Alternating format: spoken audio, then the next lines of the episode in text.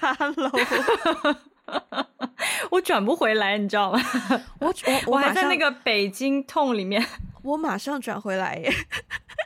哇，你真的好厉害哦！我觉得真的三二一 action 之后，整个人状态就不一样。那还是你比较专业，只能说你比较专业。我觉得还有个原因是，因为我今天我今天去游船河，就跟一帮朋友出海，嗯、然后呢，游玩一下游船河这三个字用普通话好奇怪说出来好奇怪哦。对，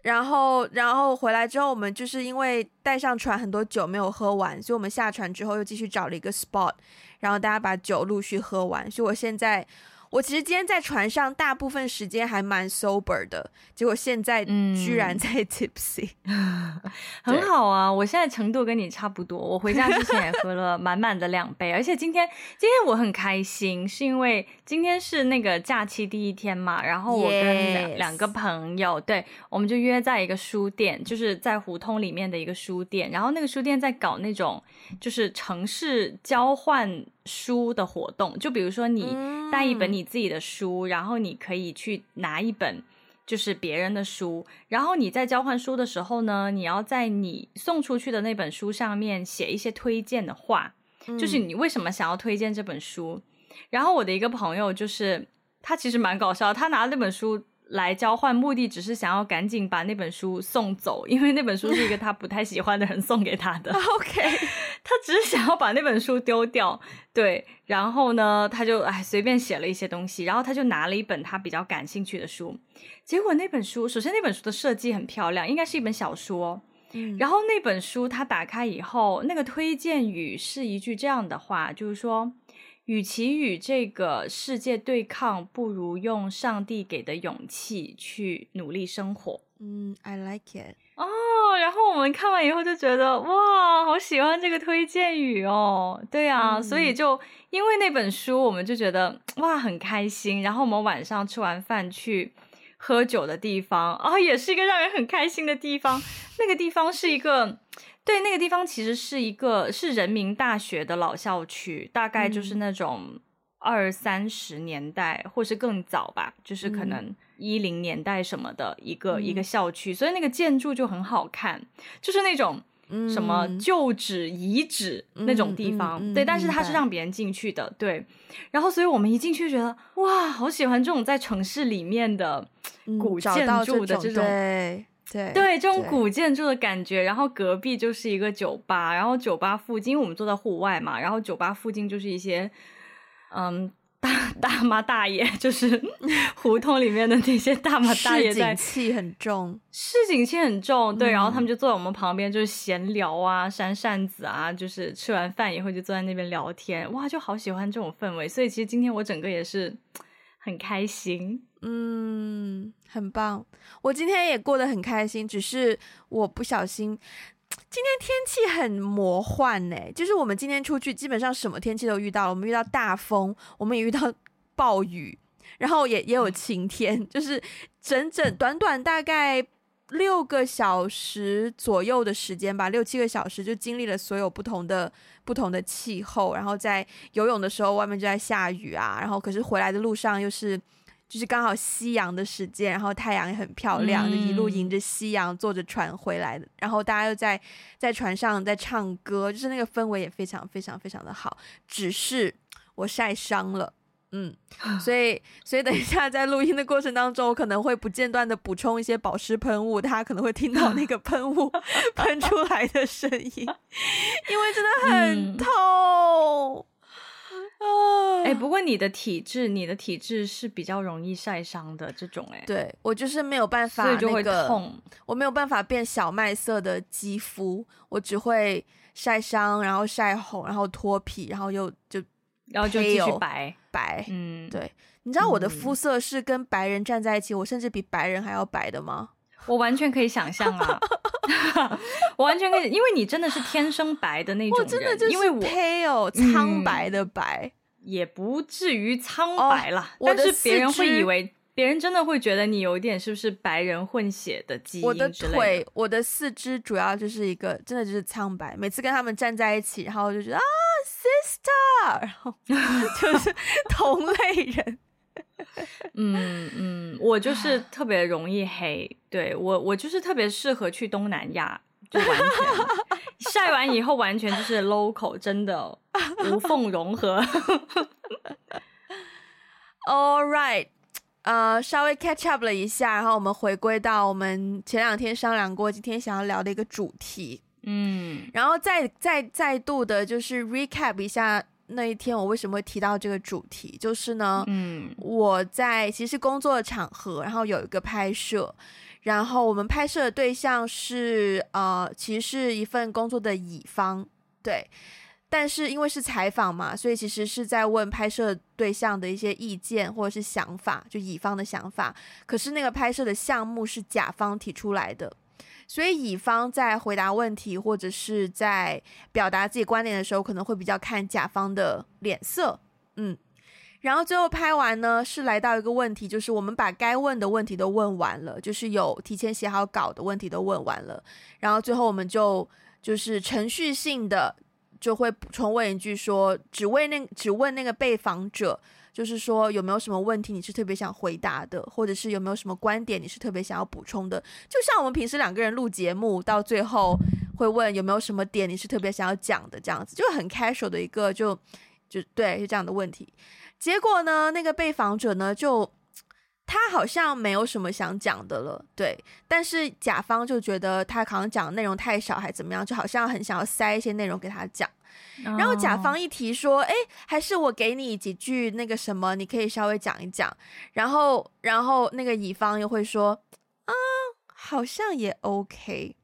可是当我们、oh. 对，然后，然后我们又会再问，就是补充，就是考虑到大家时间或什么，也不想浪费时间嘛。然后就说：“可是如果内容是比较重复性的，就 maybe 不需要。如果你没有什么特别出挑的。”特别特别的答案的话，我觉得不需要重复性的做这些东西。然后我们这样一讲，那个乙方又会再说：“是啦，对呀，没错。”就他两边都在说：“没错，嗯，也可以，好啊，maybe 试试看。”然后最后就得不到一个结论。然后就那讨论了十分多钟，然后最后才决定说：“哦，那就那就不用再补拍任何的采访这样。”可是那个过程就让我觉得，首先。有点小折磨，嗯嗯，因为那个问题一开始就 literally 就是问那个被访者，你还有没有什么问题或是答案想要补充的？你，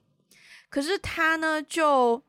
对自己的不能说他没有主见，我觉得他有他的观点，但是他就没有选择要，you know, be firmly about what 他的想法是什么，就就很飘摇不定，嗯，对，所以才会导致。但是呢，我又一部分。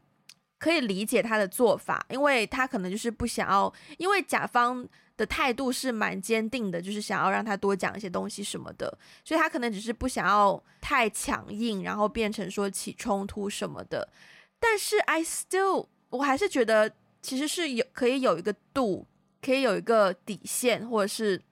you know，可以有一个 you know，对，我今天语言能力又又不太好。就是没关系，你在 tipsy，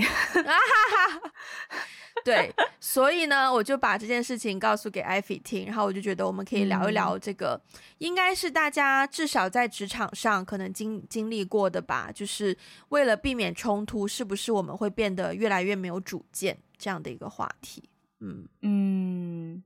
哎，那我想先问一下这个，我想先问你这个问题，你觉得自己是一个有主见的人吗？我觉得我大部分时间很有主见哦，嗯，就其实你，嗯，对，其实我一直都蛮有主见的，我对几乎所有事情都有自己的想法态度，嗯，但是那个选择是我要不要表达，对，嗯，那你也会喜欢跟有主见的人做朋友或者工作吗？对，对，哦。Oh, 我很怕遇到，嗯，我很怕遇到就是什么都说好的人，嗯。啊，如果他对你什么都说好，特别是第一次接触，他对你提出的所有要求或是所有想法都说啊可以呀，哦可以呀，哦可以可以呀的话，我就会提高警惕，我就会觉得跟这个人合作后面会遇到很多的问题，嗯嗯。对，了解。虽然这个逻辑好像很奇怪，就他明明什么都答应你，为什么会觉得有问题？但是我相信有经验过的人都知道，说不可能，你提的所有要求，对方都全部说可以，这是不可能的。他说可以，只是因为一，要么他没有仔细想；二，他只是为了当下得到你的认同才这样做。嗯，which is also 就是虚伪。对，嗯，不过我可以理解。因为我自己，我觉得我也是一个蛮有主见的人。我觉得，但是要看，但是要看什么事情，就是在某一些事情上，我会特别特别的在意。嗯、就是说，对，我会在某一些事情上特别在意那个对和错，然后会特别在意我的意见有没有充分的被表达。但是在一些另外一些事情上，可能可能比较一些生活细节上，我就会没有那么。就是我、嗯、我没有那么坚持说，对，有一些地方没有太、嗯，但是我在我自己 care 的地方，我非常的，嗯，对，我觉得在在意的地方特别有主见，所以其实我也蛮喜欢有主见的人。就如果这个人他对于很多东西他没有明确的喜好，或是没有明确的表达他的观点或喜好的话，我也会有一点隐隐的不安，是吧？嗯，我我我想要分享一个经验，我觉得这个经验就是，呃，好，先不评评价他，我直接就讲这个经验好了。嗯、就是曾经呢，我在大陆工作的时候，然后、嗯、呃，当时我们公司要做一个网站。然后按照我的工作习惯呢，我会觉得说，我们应该把我们的需求告诉给做网站的合作方，比如说，希望它的互动性啊，要展现哪些我们公司的特点呐、要有几个 layer 啊，就主页啊，什么什么几个板块啊，哪些信息点要呈现这种的。然后合作方 supposedly 会给提案嘛，对吧？然后我们应该是可以给不同的，我们是可以应该一开始可以联络不同的合作方，请不同的公司给提案，然后我们最后再选嘛，对吧？我的理解是这样子的。但是我大陆的同事就告诉我说，不不不不，不是这样子的，就是这边的科技公司呢，他们只会帮你架构这个，就是呃所有的技术层面的东西，嗯，所有的网站的设计是要你提前想好给他们的。我一开始很不能接受这个点，我觉得我这样子，那我干嘛不找一个 freelancer，就是一个愿意挣这个钱又愿意背 some gay 和轴，就是愿意比较上心的人去给我做一个这样子更全套的方案呢？嗯，但后来因为公司的一些原因，我们还是就是找了一个合作方，他就是 literally 就是只提供一些技术上的支援，我们从网站的风格设计，然后架构。要几个层次，每个层次用什么样的格式排版，全部做出来。设计稿，对，我们又不是网站设计公司，我们出了设计稿，给到这个网络公司，嗯，然后请网络公司去帮我们把它做出来。First of all，我觉得我给了你设计稿，你没有做出跟我设计稿一模一模一样的东西，已经不 OK，对吧？除非你能给到我一个理由。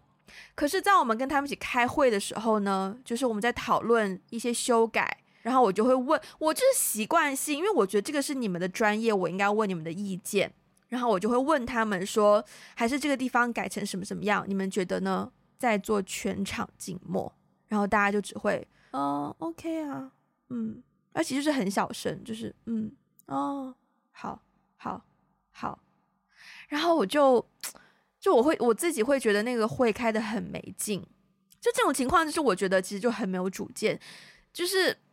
就算你只做技术，我不相信你纯做技术，你会不去考虑就是做出来的东西的效果，或是做出来的东西的使用的美感，或者是互动性什么的，我不相信你完全不会想那些东西，嗯，然后而且又不是一个很大的网站，其实是一个蛮简单的公司介绍网站，所以我觉得。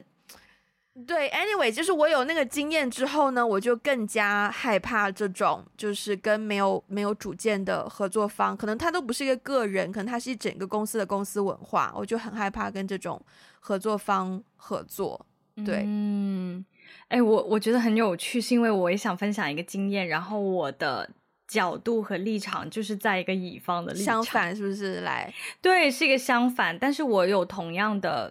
就是呃苦恼。这个苦恼就是、嗯、因为你也知道我是一个很有主见的人嘛，嗯，嗯就是我对于很多东西我是有自己的意见的，除非我不允许被表达，但如果我可以表达的话，我一定会表达。那我开始工作的这些年，呃，我可能短暂的做过一两年甲方，但是其他的时间我都是在一个乙方公司，相当于是说我们都会有一个客户，客户就是我们的甲方。然后我们就甲方给我们钱，然后我们要满足甲方的需求，对吧？去给他们一个方案，这样子。嗯。然后呢，我就发现说，在职场当中，就特别是在我我现在所在的这个这个地区啊，甲乙方的关系还蛮不平等的。嗯，因为比如说之前我在那个我们我们之前在公司里面也会了解到说，比如说我们的欧洲 office 或者是美国的 office。他们也是乙方，可是他们的态度就很坚定，嗯，就他们的立场是很强硬的，就是说，哦，我我是一个专业的咨询公司，我就是给你提专业意见的，你爱听不听这样子，嗯，嗯，但是但是在对，但是在在这边的氛围就变成说，甲方就是好像给你钱就是大佬。对，就是你，就是爸爸，对你就要听他，就是就是会有这样，所以大家这边的都会戏谑、戏称说甲方爸爸嘛，就是这样来的呀。就因为那个关系是不对等的，对，然后就变成说，好好好好几次，当我想要表达我这边的意见的时候，如果我直接表达了，甲方会不高兴。我事实上也遇到过，我真的表达了，甲方不高兴，而且当时我表达的那个意见是。甲方无条件的要求，他不停的在给我们提要求，然后那个要求、嗯、要求是完全超出合同范围以内的，嗯，嗯，然后我就会觉得哇，我们杯水车薪，然后他不停的给我们提要求，然后然后等于是我们要增加我们的就是工作量嘛，就我们额外的做很多工作，嗯、可是那个并不在我们的合同范围内，嗯、对啊，因为他没有额外的在付钱呐、啊。然后这个这个就会使我感觉到很不爽，而且甲方等于是说，他找到我们的时候，他不是来说啊，我对这个问题有一些困惑，有一些疑惑，我想找你们帮我解决这个疑惑，而是他自己已经有一个答案了，他要么找我们去验证他那个答案。嗯、哇，我以前也是这样子的，但是但是我现在发现很 common 这件事情，甲方要么他自己已经有一个答案，他要你作为乙方去。验证他那证明他的答案是对的，嗯、要么呢就是他就是花钱想要去获得他就想要的东西，对，嗯、但是但是很多时候那个不是我们的工作流程，也不是我们的工作范围责任内，对吧？嗯、然后当我们给出一些不同的意见的时候呢，就是对方就会不高兴。然后真的有一次因为这个原因。嗯、呃，可能开会的时候我就直接表达了一些不同的观点和意见吧，然后老板就对我有点不爽。嗯，怎么个表现？大概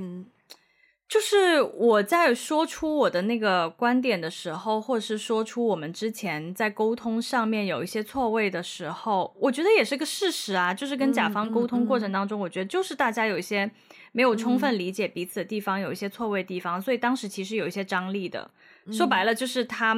要要一些额外的工作量，那逼得我们整个项目组要加班，嗯、然后我就作为项目管理，我就推回去嘛。嗯，嗯然后他当时就很不爽，嗯，对，然后后来他就直接单独跟我老板聊，我的老板就单独跟我说我们要做，嗯，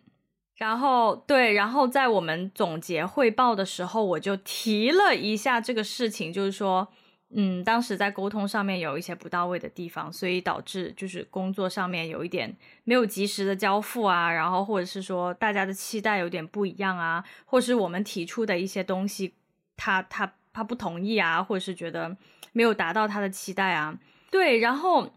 我明显感觉到，当我表达我的意见的时候，他有点错愕，因为他从来没有听过一个乙方对他这样子说话。嗯嗯，对，然后后来就是回去之后，就是跟。就是跟老板在复盘这件事情的时候，我感觉老板的感觉也让我觉得我没有被 back up，就是我没有被支持，嗯，嗯，就是好像老板也觉得啊，我们就是应该要帮甲方做怎么什么这样的事情啊什么的，然后就会让我觉得、嗯、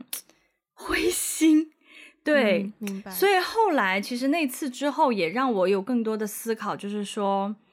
这种在在这种。甲乙方或是上下级，如果本来是这种不是很嗯，就是 transparent 的沟通机制上，我应不应该直接表达自己的主见？如果我表达了，会引起更多的冲突，会引起更多的就是大家对我的不满，或怎么怎么样？我应不应该表达我的主见？对，其实后来就那件事情有让我慢慢引起我的一些思考，但是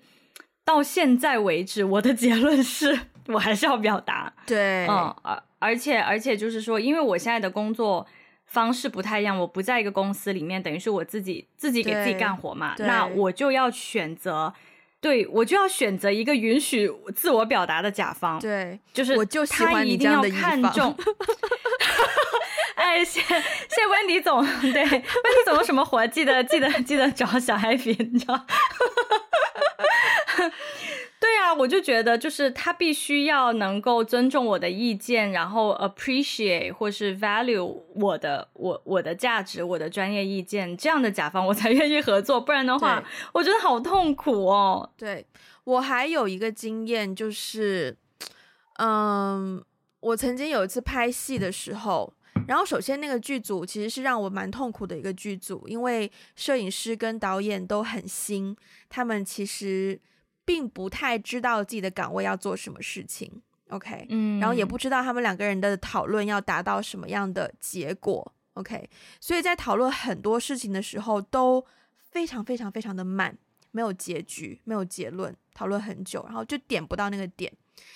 然后呢，就讲难听一点，就是他们俩根本就不做事，嗯。嗯，然后有一次，就是我们在一个，因为首先那个景，我们有那个景的时间已经很赶了，然后我又在副导演组，我知道很多落地的活都是我去负责的，所以我我希望说，为了让自己的工工作轻松一点，我就会给一些意见，就跟他说什么方向啊，什么方案啊什么的。结果我说完，那个摄影师直接来了一句，他说什么？他说他说你唔识就唔好出声啦，嗯，就是你不懂就不要讲。是这样，这句话很重哎、欸，我觉得。但我想说，首先那个人本身在 行业里的 reputation 也一般，oh, 所以我后来就没有怎么样。Okay. 但是我当下那一刻，我听到这句话，我当下是很想骂人的。对啊，我觉得大这句话。我觉得如果如果你识嘅话，我哋唔会拖到而家先开始倾呢啲事情。嗯，如果你知道你在做什么，我们不会把这件事情拖这么久，然后现在还在讨论，没有结论。你其实 somehow 已经 fail 了你的职责，That's why 我才、嗯、我才给意见的。如果你做好了你要做的事，我们不会在这边耗时间紧急讨论这样子的问题。所以我当时心情就是蛮火大，但是那个摄影师做了很多让人火大的事情，那已经不是第一次。所以，所以对我就直接被他怼嘛。然后被怼完之后呢，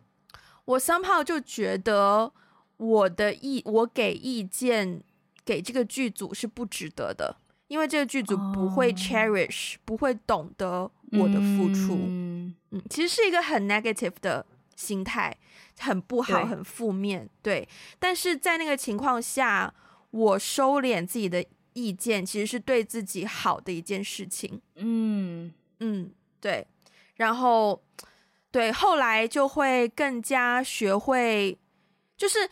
像我前面说的，我是一个很有主见的人，但是我选不选择把我的意见表达出来是另外一件事情。就其实是看我、嗯、我对这个环境的态度。如果这个环境让我觉得我珍惜，我真的希望这部作品好，那我会找到合适的时机去把这个意见说出来。而且，如果是一个好的团队氛围的话，你很容易找到这样的时机。因为导演啊、摄影师啊、department head 真的是会 constantly 问周围的大家，大家有没有问题，有没有什么想法想要补充？就其实是一个很容易讲出来的一句话，其实会给大家观感非常不一样的。对，嗯、但当你遇到了一个很不好的组，就大家没有那个氛围，然后你你虽然说是给其他职职位的人一些非你自己职责内的建议，但对方如果也完全不 cherish 的话，我觉得真的不值得你。这样子去付出，反而你会觉得自己，就你会觉得自己那叫什么？热脸贴冷屁股，冷屁股。对对对对对。然后那次之后，我就会更加知道说，我做的事情是对的，没有错，但是也要看自己这样做对自己值不值得。嗯嗯，是的，是的，就是对方值不值得拥有你的意见？没错，没错，嗯、对，哇，真的会来气耶！想起来遇到这样子的事情的时候，会耶，会耶，对，对，而且刚刚那句话就是很想让人干架，对吧？对吧？嗯、很重啊！我觉得刚刚那句话，唉，学了都狗就会了。那你经历过你前面讲到那件事情之后，你会开始收敛你的意见吗？或者是找别的方式表达吗？我会耶，我会。至少我觉得在那那次事情之后，我会意识到说啊，不是所有你的，嗯，不管是客户也好，上级也好，或是说有的时候人在那个情境之下，可能你换一个场合跟他讲，他可以。接受接纳你的意见，嗯，但是就是在那个场合，大家就是好面子，对，就是下不来台，嗯，所以就是有的时候人就是一口气嘛，就是在那个场合下，就是需要好像就是被捧着或怎么怎么样，嗯，其实他很多道理他自己也明白，嗯，但他那个时候就是好面子，所以那次之后呢，我就会意识到说，嗯，呃，首先一个就是说，在什么样的场合我适不适合表达我的主见。然后另外一个就是，嗯、对于什么样的人，在什么样的形式下表达主见是合适的，嗯嗯，所以后来可能慢慢就会过渡到说，OK，如果有一些场合不适合在大家这样开会什么这样去表达，那是不是私下，比如说一起吃饭，然后甚至喝酒的时候，就是在大家比较轻松 relax 的时候，嗯、对 casual 的时候，我们私人的这样的关系就哎。刚好哎，对了，上次那个事情啊，怎么怎么样，嗯、就是这用这种方式去表达，是不是会更好？对，所以其实可能 overall 也是一种学习吧。就是我觉得在什么样的场合，在什么样的场合、什么样的状态下跟谁表达，可能也是一种智慧的方式。嗯、对，就是不那么硬了。嗯。嗯我觉得很有趣的一个点就是，我们前面讲的都是工作场合的事情嘛，嗯嗯，但其实我们在之前聊的时候，你有提到说，其实，在一些私人关系中，比如说爱情啊、友情啊、亲情啊，反正就是各种偏亲密的关系，也会有这个问题。就我们也会想这个问题，特别是多对，特别是可能你刚认识一个人，还在跟这个人建立关系的时候，你就会常常会想一些问题，你要提出你的观点。吗？还是你要就是听他的？嗯，哎，我你你说起你说起这个，就是我刚刚不是有讲到说，在某一些事情上，我会特别坚持自己的观点吗？嗯，在另外一些，比如说，在我看来是一些比较小一点的事情，比如说我们今天去哪里吃饭呐？几点吃饭呐？嗯，有什么活动一起去玩呐？还是今天 laundry 啊？比如说跟室友，对。就是就是 overall，我觉得跟呃室友关系是比较好的。就是生活上，我一般都没有什么太多自己的意见。就是对方喜欢什么样的，就是生活的一些方式、生活习惯，我一般都可以去配合对方。但是在某一些事情上，就是涉及到道德哦，而道德不只是私人道德，也有一些行业道德或者是一些集体道德的时候。嗯涉及到道德，涉及到一些对错，涉及到一些专业性的问题的时候，我就会比较在意。对，我就会很在意，就是想要表达自己的观点，或是说让别人知道我的观点是什么。但是呢，嗯、我不得不说，可能刚开始工作前面几年，或者是说我二十多岁的时候，嗯、还是蛮，还是会蛮直接的表达自己的观点的。对。就是就是我在意的事情上，我会蛮直接表达自己的观点。嗯，但是我发现最近这些年，我真的昨天，诶，昨天还是前天？对，昨天前天还发生了一件这样的事情，就是我跟一个好朋友，我们也是有合作关系的，但是我们私下也是好朋友哦。然后我们在聊到一件事情上，然后那个事情，那个事情，那个领域刚好就是我非常在意对或错的领域的时候。嗯他在讲到一些他的观点，他的那个什么，如果是以前我听到他的观点，我就会跳脚，我就会觉得哇，That's too ridiculous，为什么会有这种观点什么什么的？但是呢，那一刻我选择什么话都没有说，嗯，因为我突然意识到，就是如果我要说我的观点给对方听，那很明显就是站在跟对方的对立面嘛。嗯嗯，然后那个关系也会变得好像会突然变得很僵。嗯，然后在那一刻，真的就是在那一刻，我突然首先那一刻我意识到我们两个很不同，就我跟他在这件事情的看法上其实是很不同的，嗯、以及就如果我们要说服对方，convince 对方去理解我们的观点。我觉得那个 gap 太大了，我我我就是有点不想花那个时间，uh, okay, okay. 因为我觉得人的认知是花很长时间。是的，然后还有一个就是，我觉得会影响我们的关系。嗯嗯，所以当下我就选择什么都没有说。嗯，我就只是听。嗯嗯，我就只是听，然后试图去理解他的立场，理解他的观点，然后我什么都没有说。对，嗯、所以其实昨天刚好真的是昨天还是前天，就是我突然意识到，哇，如果是以前，我一定会表达我的观点，但是，但是昨天那一刻，我突然意识到，可能我自己也有一些改变。就有的时候，我会觉得，可能如果我这个时候说了，我们的关系就崩崩了，或者是我们的关系就会变得越来越不好，那我就会选择先不要说，嗯。嗯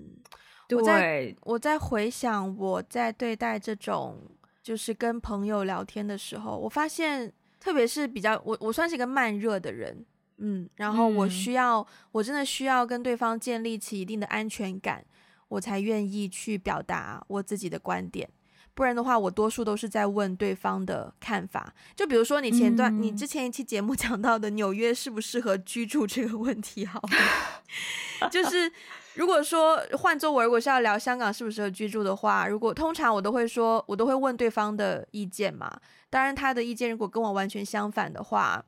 大部分情况下我不会讲自己的意见。我当当然，但但我也会表现出就是对方的意见跟我一样或不一样的态度。如果是不一样，我就说哦，really，that's interesting，就是这样子。嗯嗯。但如果是一样的话，我就会比较愿意。哦，yeah，I thought so too，就是会表示。表示赞同，嗯，然后我觉得我好像也会利用这样子的讨论去判断对方怎么接待跟他不一样的观点，嗯嗯，因为比如说，因为比如说我已经很明确的表现说，啊，really that's interesting，but I actually thought 之类的，然后对方如果表现的很 aggressive 或者是很不理解的话，我就会觉得，嗯，那可能下一次我们没有必要做这样子的讨论，因为很明显对方对，但是前提都是我要确认我在一个安全的环境下，我才会表达自己的观点。就我觉得我有我的意见，可是我要不要表达是我的权利。对，嗯，对，嗯，是的，有趣。对，那那比如说你你听到别人，你刚刚有一个反应很有趣，就是你听到别人跟你有不同意见的时候，你的反应是哦，really interesting。对，我呢，当我听到别人跟我不一样意见的时候，我常常不知道怎么反应啊，因为因为因为就是说。刚刚才也说了嘛，就是要么我不在意这件事情，去哪里吃啊，这个好吃，那个不好吃，要么就是一些我完全不 care 的东西。嗯、如果我真的很 care 这件事情，比如说对和错，嗯、就比如说我我很在意 justice，就是就是我说的是 social justice 的、嗯、的那个 justice，、嗯、那我觉得这件事情不正义、不公平，嗯。嗯就是如果对方表现出在这种事情上，我又很在意这种事情。如果当对方表现出跟我完全不一样的意见的时候，我会不知道怎么样去反应。嗯，就是而且这件事情非常非常，我我我必须要说，就是非常的 common，在我的生活当中，就是我我跟我的合作方，或是我工作，或是。其实说实话，我觉得如果在一些我很在意的议题上面，对方跟我有不同的观点，我们通常不是很好的朋友。就我们通常不会走得很近很近。嗯，对，因为我觉得那些东西其实是能够判断你的价值观的。对对，但是呢，呃，也因为工作关系，就是你你总是会遇到跟你不是很熟的人嘛，但是你们又是在一个领域一起做事情的，嗯、那大家很难避免会谈论到这些话题的时候。很多人的观点确实跟我是完全不一样的，然后在那个时候，我就、嗯、我就会尴尬在那边，我整个人就会石化，就是我没有办法说出一些对，就比如说，如果他的观点跟我是完全相反的，那可能在一些事情上面，他们的嗯态度可能在我感受上就会觉得啊，天哪，怎么怎么会这样想啊？嗯、所以我没有办法说出哦、oh,，really interesting，、嗯、就是我很难，我不知道要给什么样的反应诶，我可能也就是僵在那边，然后就哦。中文的话，我就会说哦，哦，是哦，为什么？是因为叉叉叉吗？还是因为叉叉叉？我会想要知道对方的。想法，嗯，嗯对，明白，明白。或者最简单就是，哦，是哦，哦，是哦，对，就是就是，但是你知道吗？因为对我来说，通常如果我面微，就是如果发信息 testing 说是哦，嗯、就是其实感觉还好。嗯、但如果我面对面，嗯，说。啊，我不知道哎，就如果我不同意这件事情，他那个观点一说出来，我我本能反应就是不同意，嗯、我很难说出是哦这两个字，因为是哦对我来说是一个，呃，可能没有对或错的判断，可能只是说，对，可能比如说他爱吃辣，我不爱吃辣，然后他说完以后，我就哦是哦之类。但如果我们在讨论一件在我心里面是有明确的对和错的判断的时候，嗯，我很难说出是哦。听上去会有一种嘲讽意味，对对对对对，听上去就是因缺思听。我觉得跟我觉得跟我们的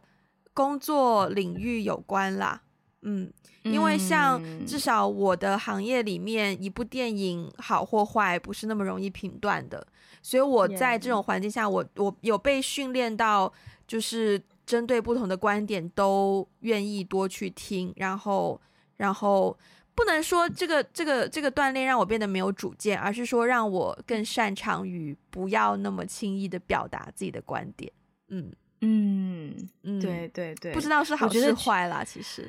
呀，但我觉得是一个智慧，我我自己也需要学习，因为确实在我我的领域里面，我真的觉得很多东西它就是对。对，你要学习，真的你要 学习，就从哦是哦开始做起。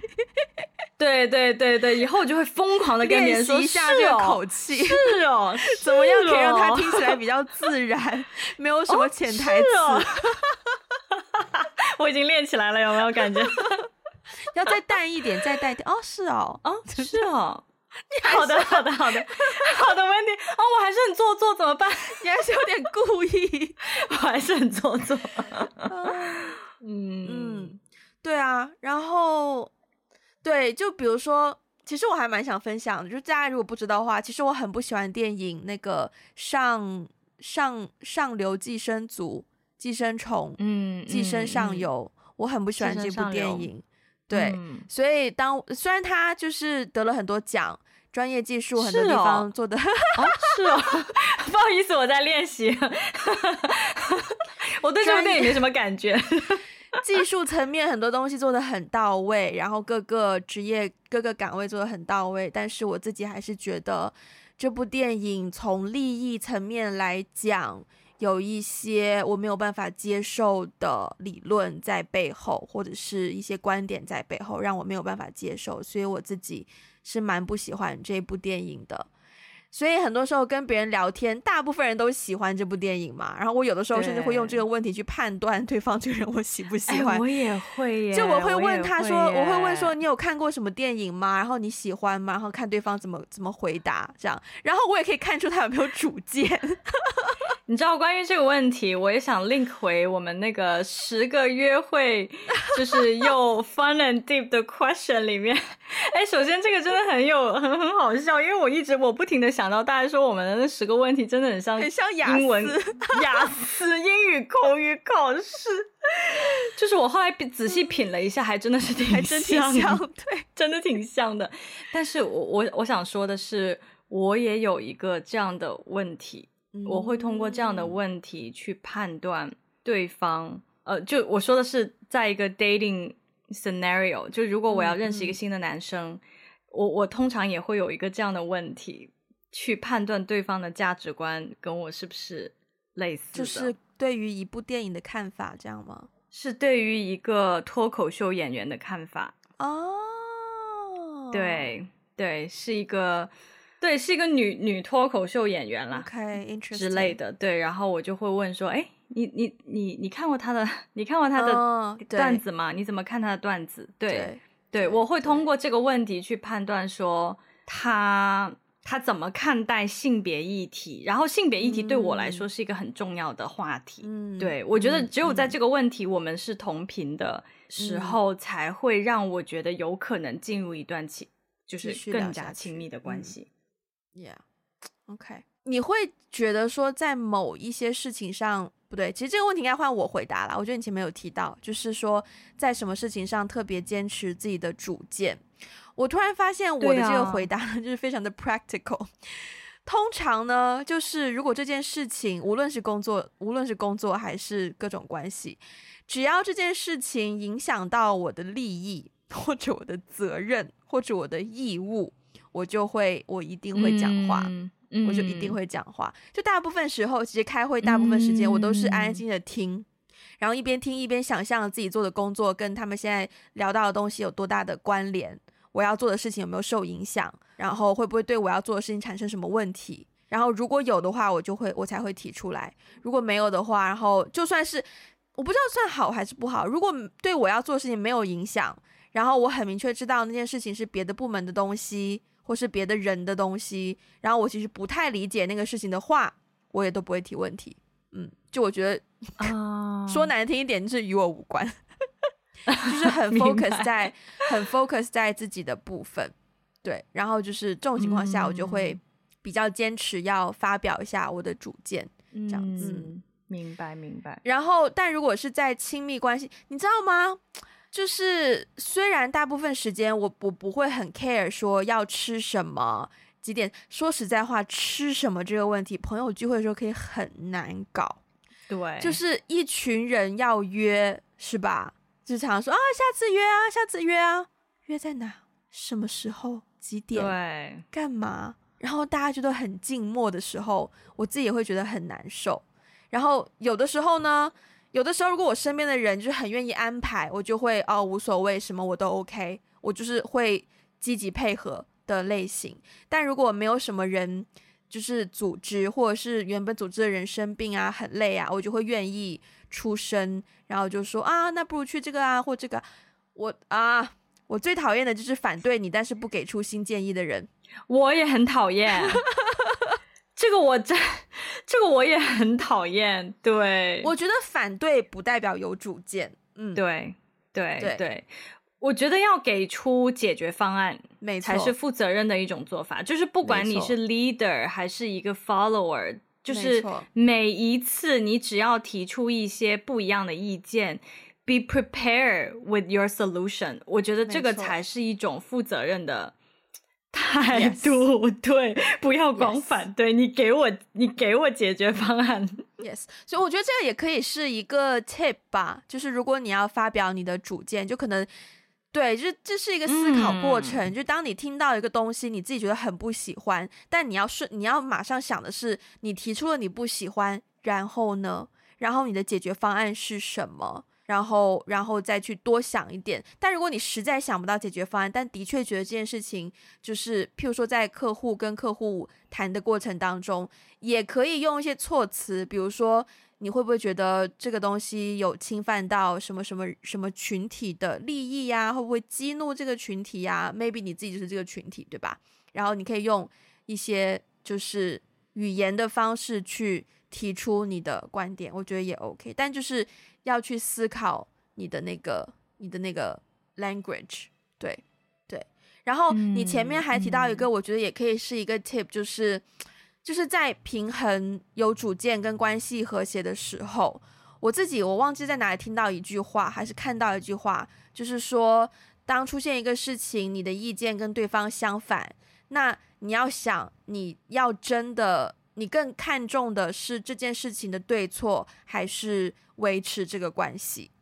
如果你更看重的是这个事情的对错，那你当然就是呃，一定要把你的观点提出来。但如果就是一个你其实没有很 care 的事情，或者说你牺牲掉这个事情也没关系，你重点是要维系这个关系的话，maybe 在 夫妻关系当中，我觉得会出现很多这样子的事情。对，那可能你就呃让步一下，或者是也可以表达，你也可以表达你的观点，但是你会，你可以说，呃，I don't think so，but I'm willing to，就是我不这样认为，但是我愿意呃为你呃去用你喜欢的方式去做，这也是一个表达方式。嗯对，嗯，明白。其实关于就是有主见，关于自我表达、有主见这个话题，我觉得在这些年里面，我有一个很不一样的体会，就是其实我以前在国外念书的时候，我觉得我是一个没有主见的人，不是因为我真的没有意见想法，哦、而是因为首先我我不能用母语表达嘛，嗯、就是我上学上课大多数是用英文的场合，那等于是我要用一种。外语去表达我的想法，而且很多时候我们上课讨论的那些内容又很深，又不是那种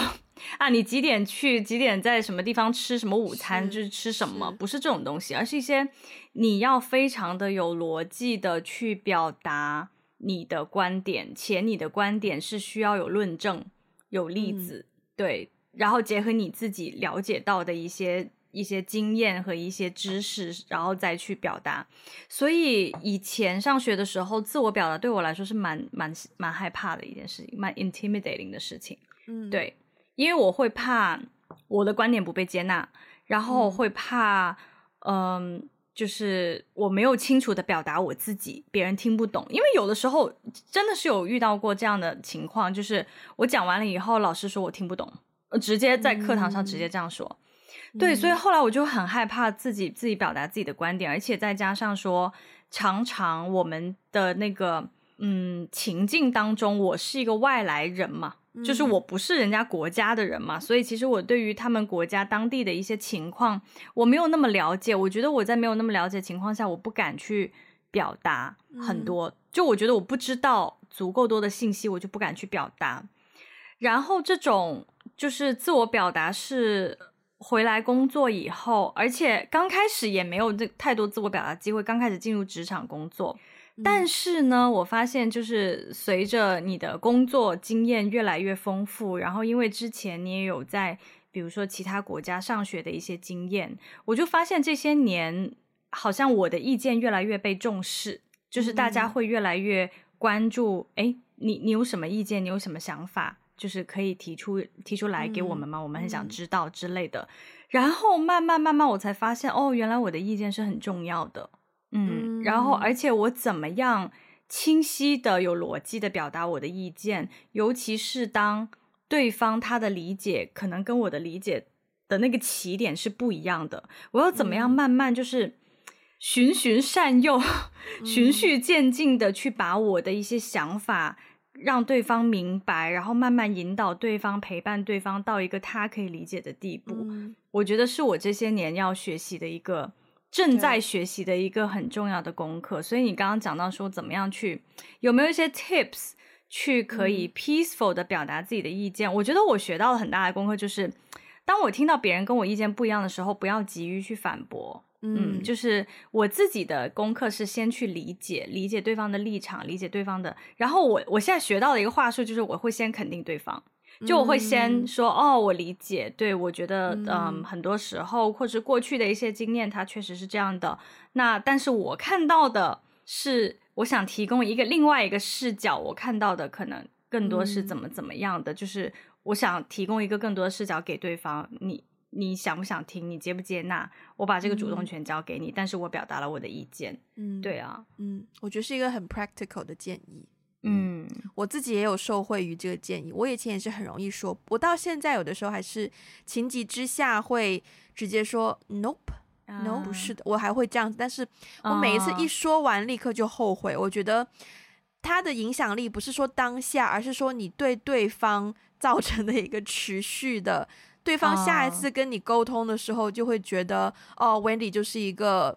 嗯，就是不愿意，就会很直接说不，然后就他就会让对方觉得好像没有多大的沟通空间或什么的。嗯、我觉得这个不是很好，嗯、对我自己也还在学。嗯、但另一个我不知道有没有用的 tips 是用幽默的方法，嗯，但这个我觉得很有用哎，其实很有用，有用。对，但我觉得这个要看场合，而且你的幽默如果用不到，很容易就变成讽刺，会让那个场景 更难看，对，会变得更尴尬。对，所以要挑时机，然后然后用幽默的方式把那个问题点出来，然后大家帮助大家意识到说，嗯、哦，原来如果怎么怎么样会就会怎么怎么样。对，幽默这个点对情商的考验非常的高，我觉得很高。对对，但但是是一个可以练习的东西，maybe。嗯，OK，好，好，那我们节目的最后，艾菲还有没有什么想要特别补充的呢？嗯、um，我觉得我已经补充的够多的了，在这个节骨眼上，我就不补充了。好，那我们那我们今天节目就到这边。如果大家喜欢我们的节目，欢迎分享给你身边的人，也不要忘记 Apple Podcast 和 Po 呃 Spotify 给一个五星的评分，留下的评论。如果想要加入我们的听众群，可以联络我们的接线员，他的微信 ID 是 One Call Away Podcast。然后如果想要呃，大家可以去 Social Media 关注我们，包括有 Instagram、微博，还有 Facebook。然后如果想我们中文的 Transcript，可以去 Patreon 还有爱发电这两个平台。那我们今天就到这边啦，下次再见，拜拜，拜拜。